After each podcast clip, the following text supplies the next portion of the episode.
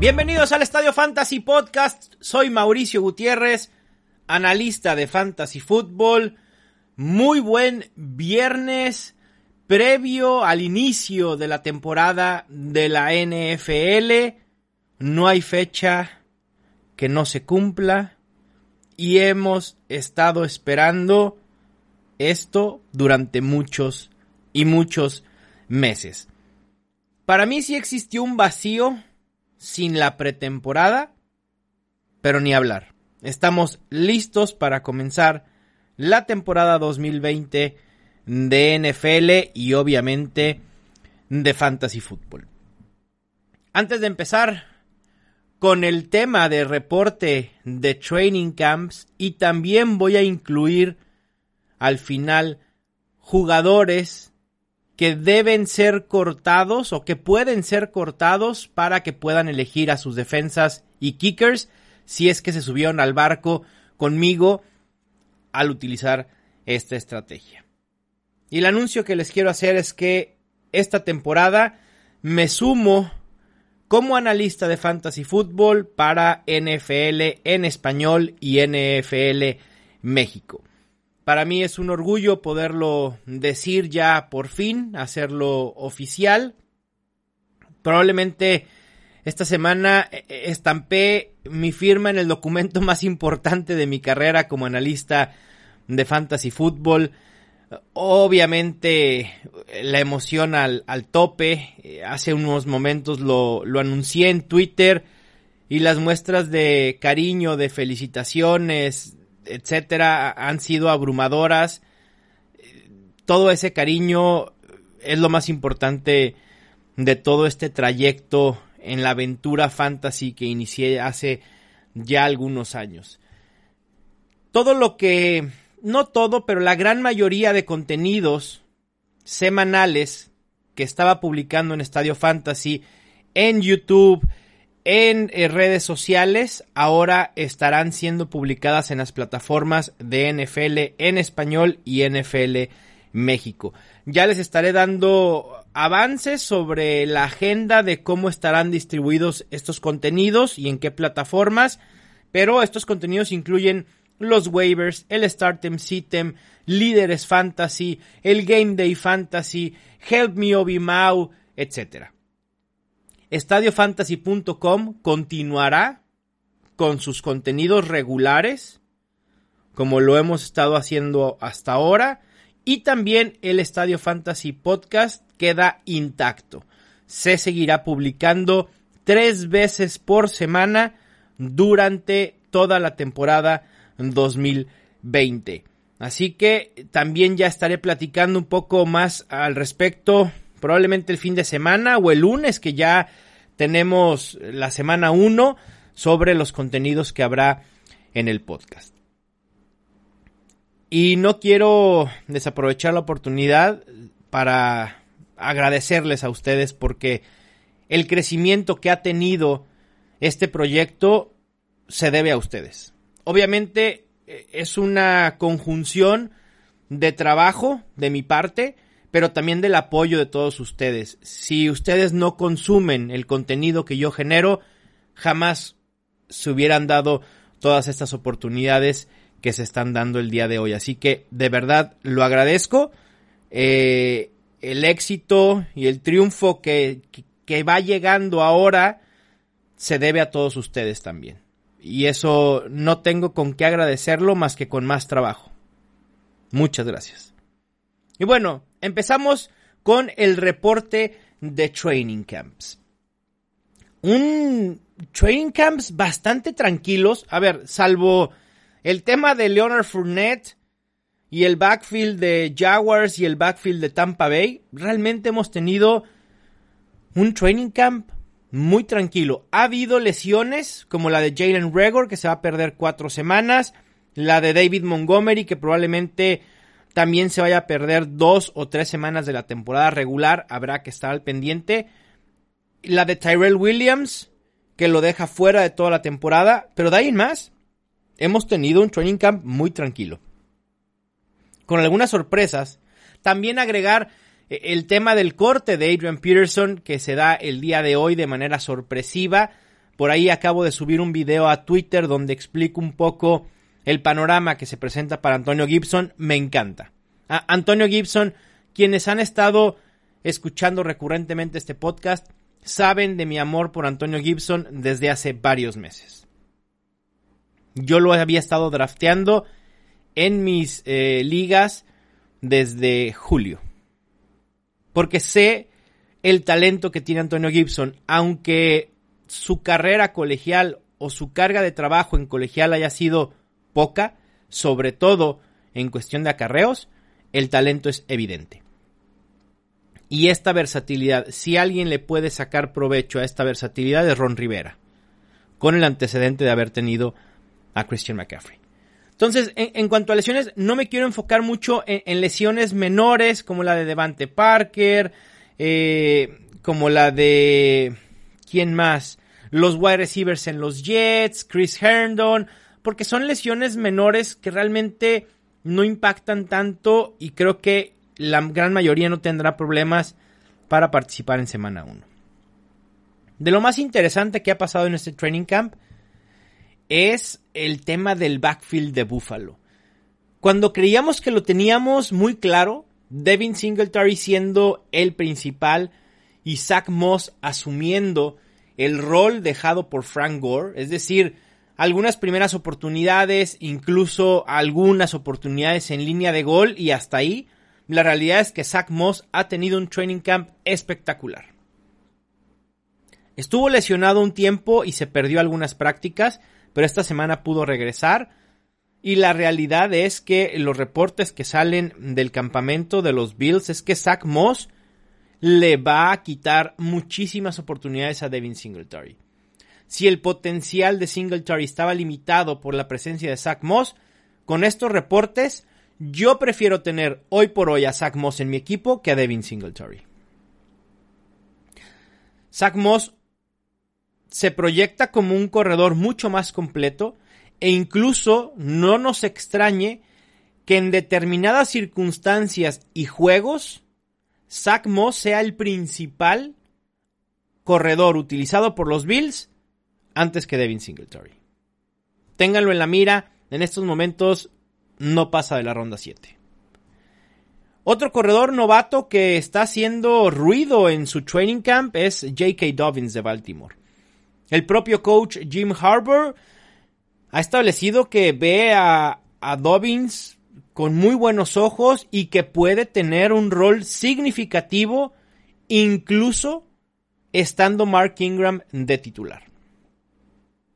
No veo el escenario en que J.K. Dobbins force un ataque terrestre por comité si para ustedes una distribución 70-30, 60-40 es un comité, entonces probablemente sí J.K. Dobbins pueda forzar uno. Pero es claro que Mark Ingram es el titular. El tema es que el talento de J.K. Dobbins, estando en la ofensiva tan prolífica por tierra como Baltimore, si algo le llega a suceder a Mark Ingram, automáticamente J.K. Dobbins te puede hacer ganar una liga fantasy.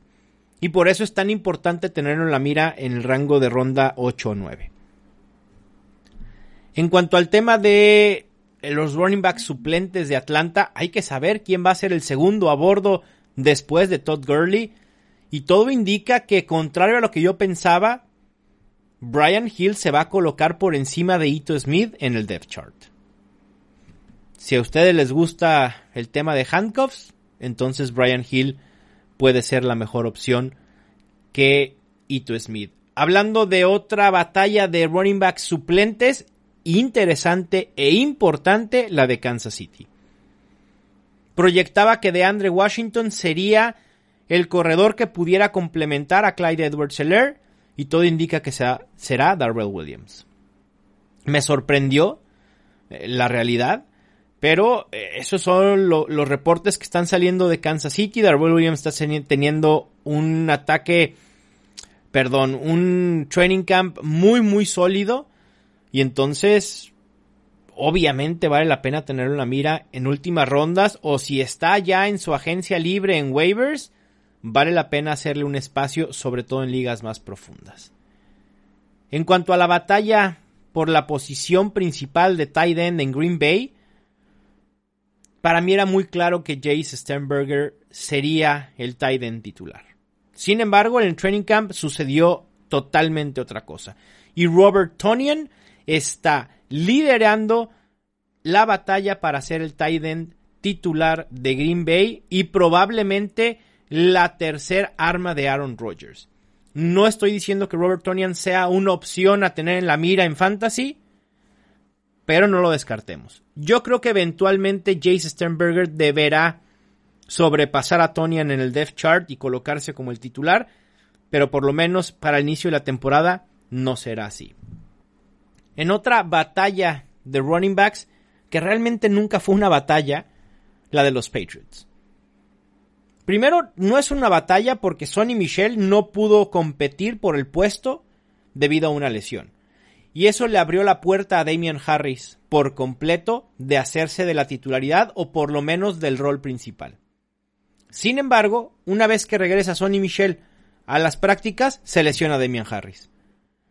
Y parece ser que está en peligro de perderse la semana 1 debido a un tema en uno de sus dedos que, que requirió cirugía. Es una cirugía menor, probablemente Damian Harris podrá estar listo para semana 2, pero si Sonny Michel hace un buen trabajo en la primera semana, será complicado que suelte esta titularidad. Que vamos, si Sonny Michel sigue siendo ineficiente como lo fue el año pasado, yo estoy seguro que Bill Belichick no se tentará el corazón y le dará un rol mucho más eh, importante a Damian Harris eventualmente. En cuanto a los wide receivers de los Colts, creo que aquí sí se cumplieron las expectativas totales. Eh, T.Y. Hilton estará jugando por fuera. Michael Pittman, el novato, del lado contrario. Y Paris Campbell en el slot. Yo he tratado de evitar a T.Y. Hilton en mis drafts y he preferido apuntar la mira hacia Michael Pittman o Paris Campbell. Me parece que Pittman tiene un upside mucho más interesante, pero no descartemos a Paris Campbell. Recuerden el hype, no enorme, pero sí hubo un hype importante por Paris Campbell el año pasado que no surtió eh, efecto por una lesión. Punto. Paris Campbell no pudo mostrarse debido a una lesión. Hablando de lesión, ya les comentaba la de Jalen Regor. La verdad es que sí, me dolió. Eh, es una lesión en el hombro. No va a necesitar cirugía, pero le puede costar por lo menos las tres primeras semanas de temporada. Si Filadelfia comienza a ganar o cree que no necesita de Jalen Regor para competir, incluso pudiera irse a la reserva de lesionados y perderse las primeras seis semanas de la temporada. Creo que es un, panorama poco probable, pero no lo descartemos. De entrada hay que pensar que no vamos a contar con Jalen Regor las primeras tres semanas. Después de eso, obviamente será factor en este ataque aéreo. Sin embargo, por algunos reportes que he leído, el problema que tiene en el, hombro puede ser algo que lo esté molestando durante todo el año y que eventualmente pudiera agravarse la lesión y entonces sí requerir cirugía. Esperemos que no sea el caso, pero hay que medir expectativas con Jalen Regor. Después, obviamente, de haber sido uno de los principales precursores del hype de Jalen Regor. Pero bueno, así es esto y así sucede y ni modo. No tengo, ojalá tuviera yo injerencia en las lesiones, nadie se lesionaría en la NFL. Así de sencillo. En cuanto al ataque terrestre de los Colts, hay gente que sigue creyendo que Marlon Mack es una buena opción fantasy. Y no lo dudo que lo sea para la primera o segunda semana, no más. Este ataque terrestre va a ser de Jonathan Taylor. Obviamente Frank Reich le ha dado el título de titular o corredor principal a Marlon Mack para respetarle el puesto, es decir, el veterano que ya estaba en el equipo. Y entonces, a la segunda semana, cuando podamos ver los destellos que pueda hacer Jonathan Taylor, no le va a quedar opción a Frank Reich más que hacerlo su corredor titular. El talento de Jonathan Taylor está ahí, su techo está seguro, su piso está limitado porque no es un corredor que vaya a ser utilizado por aire. Para eso está Naim Hines. Y de hecho, Jonathan Taylor ha tenido algunos pases que ha soltado en el training camp muy al estilo de lo que le sucedió en su carrera colegial. Así que no apostemos por ese upside con Jonathan Taylor, pero me parece que es un running back 2 medio alto muy muy sólido. En cuanto al ataque terrestre de los Jets, todo lo opuesto, ¿no? O sea, lo que me gusta Jonathan Taylor, detesto a Le'Veon Bell. Adam Gase nos va a cumplir la amenaza que hizo hace algunos meses de bajarle el volumen de juego a, a Bell para intentar que sea más efectivo. Yo le quisiera decir a Adam Gase que Le'Veon Bell es inefectivo por su culpa, no por culpa de Le'Veon Bell. O sea, el, jugador fue efectivo con muchísimo volumen en Pittsburgh. El talento de Le'Veon Bell es obvio. Y el, el, talento no desaparece nada más así porque sí. Adam Gates nunca ha sido un coach brillante. Destroza corredores. Acuérdense que Kenyan Drake estaba en Dolphins. Ah, me da mucho coraje con, con Adam Gaze. Y bueno, lo que hemos visto de Training Camps es que parece ser que este será eh, un ataque terrestre compartido donde Le'Veon Bell obviamente será el principal, pero la distribución pudiera ser un 60 para Le'Veon Bell y un 40% para Frank Gore. Y cuidado porque si Frank Gore le empieza a quitar oportunidades en línea de gol, entonces Le'Veon Bell va a ser un running back 2 bajo, inconstante. La buena noticia es que su rol como running back de terceras oportunidades o situaciones aéreas es claro que ese será para Le'Veon Bell porque Frank Gore nunca ha sido un running back versátil. Pasando al frente en la AFC South con los Texans, la situación de los receptores se ha aclarado. Por un lado estará Will Fuller, por otro lado estará Brandon Cooks y en el slot, Randall Cobb se ha colocado como titular. Será interesante ver esta ofensiva. Sigo prefiriendo a Will Fuller por el upside. Me preocupa más eh, las lesiones de Cooks que las de Fuller. Y Randall Cobb en ligas PPR pudiera ser un buen wide receiver 5. Digo, tampoco nada espectacular. Siguiendo con noticias de lesionados que llegaron lesionados antes de Training Camp, Divo Samuel. Y parece ser que contrario al pronóstico que al menos yo tenía, Samuel podrá estar listo para la semana 1. Creo que San Francisco, si quiere ser cauteloso, no lo va a activar en semana 1 y probablemente los, lo veamos para semana 2. Pero eso sí, el panorama de irse a reserva de lesionados y perderse los primeros seis juegos de la temporada, eso sí creo que ya lo podemos pero descartar pero por supuesto. Y entonces Divo Samuel, para aquellos que lo estuvieron eligiendo con un descuento importante en ronda 10, puede ser un robo en fantasy. Esas son las maravillas del fantasy fútbol, que a veces, por más información que queramos tener, al final de cuentas, es complicado tener la información real de lo que está sucediendo, o, o ni siquiera de lo que está sucediendo, sino de lo que va a suceder. Porque es probable que a lo mejor San Francisco su expectativa era tener a Divo Samuel en la semana 4, pero una recuperación maravillosa lo tendrá listo para la 1. Así es esto. Y estos son los reportes de Training Camp más importantes. No voy a mencionar obviedades como la noticia de que Dwayne Haskins nombrado coreback titular de Washington. Cam Newton nombrado coreback titular en los Patriots. ¿Neta? Era obvio, ¿no? ¿Había dudas? Por supuesto que no. Por ahí hay mucha gente que me ha dicho que necesita que le dé consejos sobre opciones, es decir, jugadores a cortar para elegir defensa y kicker. Recuerden que cuando yo hago drafts una o dos semanas antes del kickoff, no suelo elegir defensas y kickers en mis equipos porque prefiero hacerme de jugadores suplentes del wide receiver 3 del equipo, del running back 3, esperando que puedan crearse un rol justamente en training camps y en años anteriores durante la pretemporada. Y ya estando a una semana de iniciar la NFL, pues obviamente hay que tomar decisiones difíciles y saber a quién cortar o a quiénes cortar para elegir defensa y kicker. Por principio de cuentas, me parece que hay que cortar al segundo coreback de tu equipo, sobre todo aquellos fuera del top 15, top 17.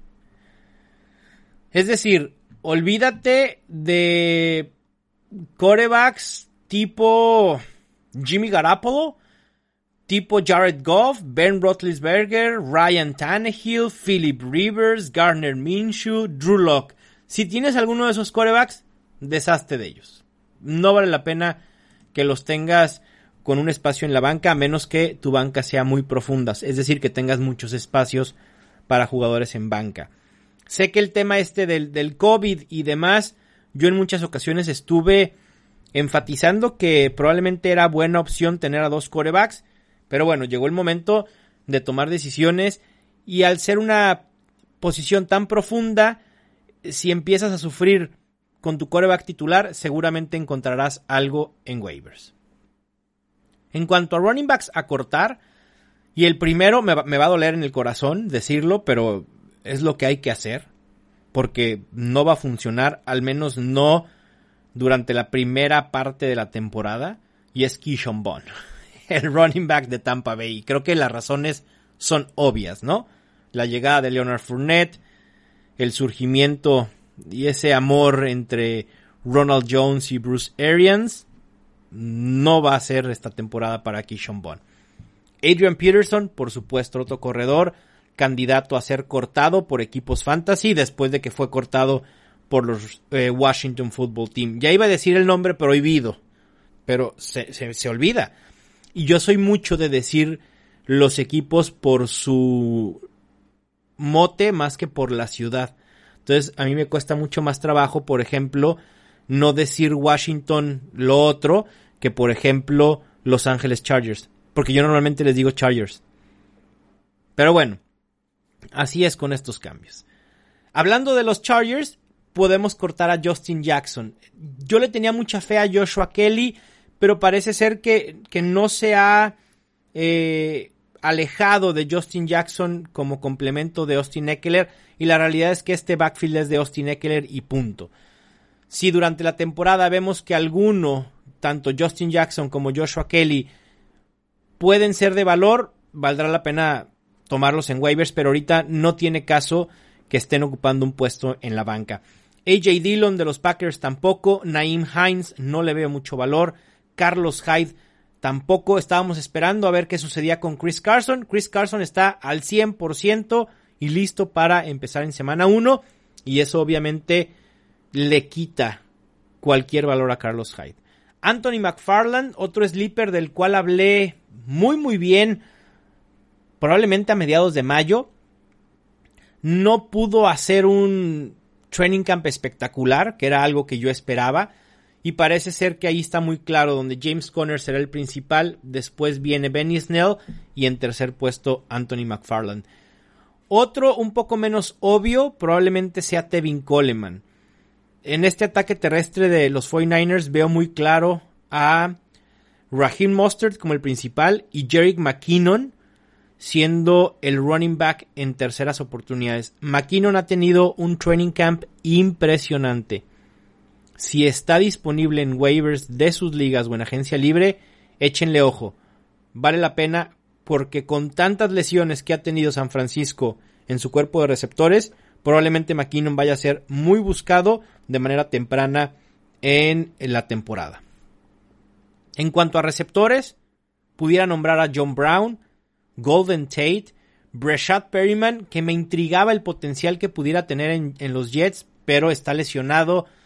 Parece ser que no es nada de cuidado, pero obviamente eh, limita cualquier potencial que pudiera tener. Mike Williams de los Chargers, Curtis Samuel, Allen Lazard, Hunter Renfro, Robbie Anderson y Sammy Watkins son nombres que pudiéramos eh, desprendernos para ir por defensa y kicker. Obviamente esto es general, dependerá de cada liga qué opciones. He visto, por ejemplo, en ligas de 10 donde tu peor jugador es Kerryon Johnson, pues ni modo, adiós Kerryon Johnson y bienvenido Stephen Goskowski o Cairo Santos o Eddie Pineiro, ni hablar.